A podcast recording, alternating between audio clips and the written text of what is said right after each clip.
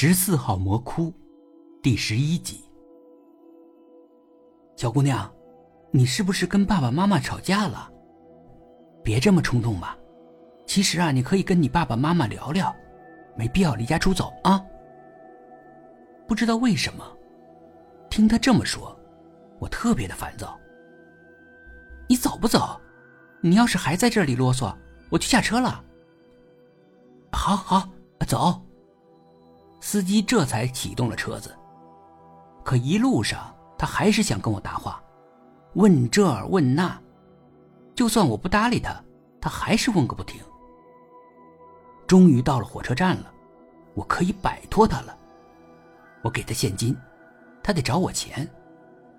可他抠抠缩缩的，嘴里还抱怨：“现金呢？你没有手机吗？”我懒得跟他解释。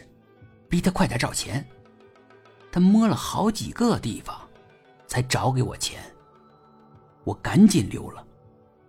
我回头看了他一眼，我发现那个司机在拿手机拍我。他这是干嘛？他是想向吴姐通风报信吗？我警觉了起来，我得赶紧跑，免得他们追上来。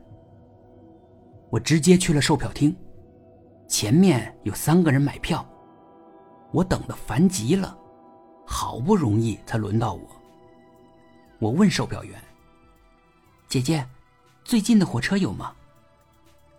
本来那个售票员姐姐还是睡眼惺忪的，我这么一问，她瞪大眼睛瞧着我。她没有回答我的问题，而是问我问题：“你要去哪儿啊？随便哪儿都行，我得赶紧离开这儿。”隔着玻璃打量我。他开始跟那个出租车司机一样多管闲事了。你多大了？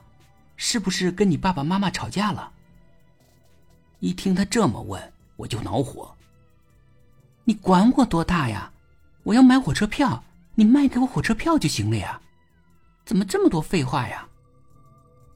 他不吭声，可他也没办法反驳我。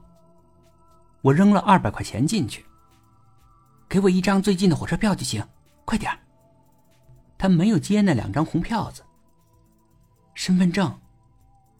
我一下子就懵了。身份证，我没身份证。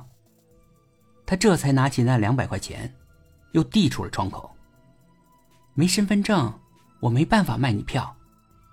他是照本宣科的语气。我软了下来，恳求他。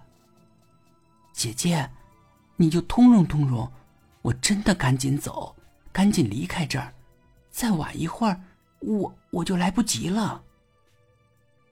没有身份证不行的，求你了，求你了，姐姐。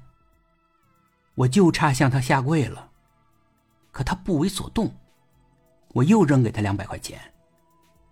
我多给你钱行不行？求求你了。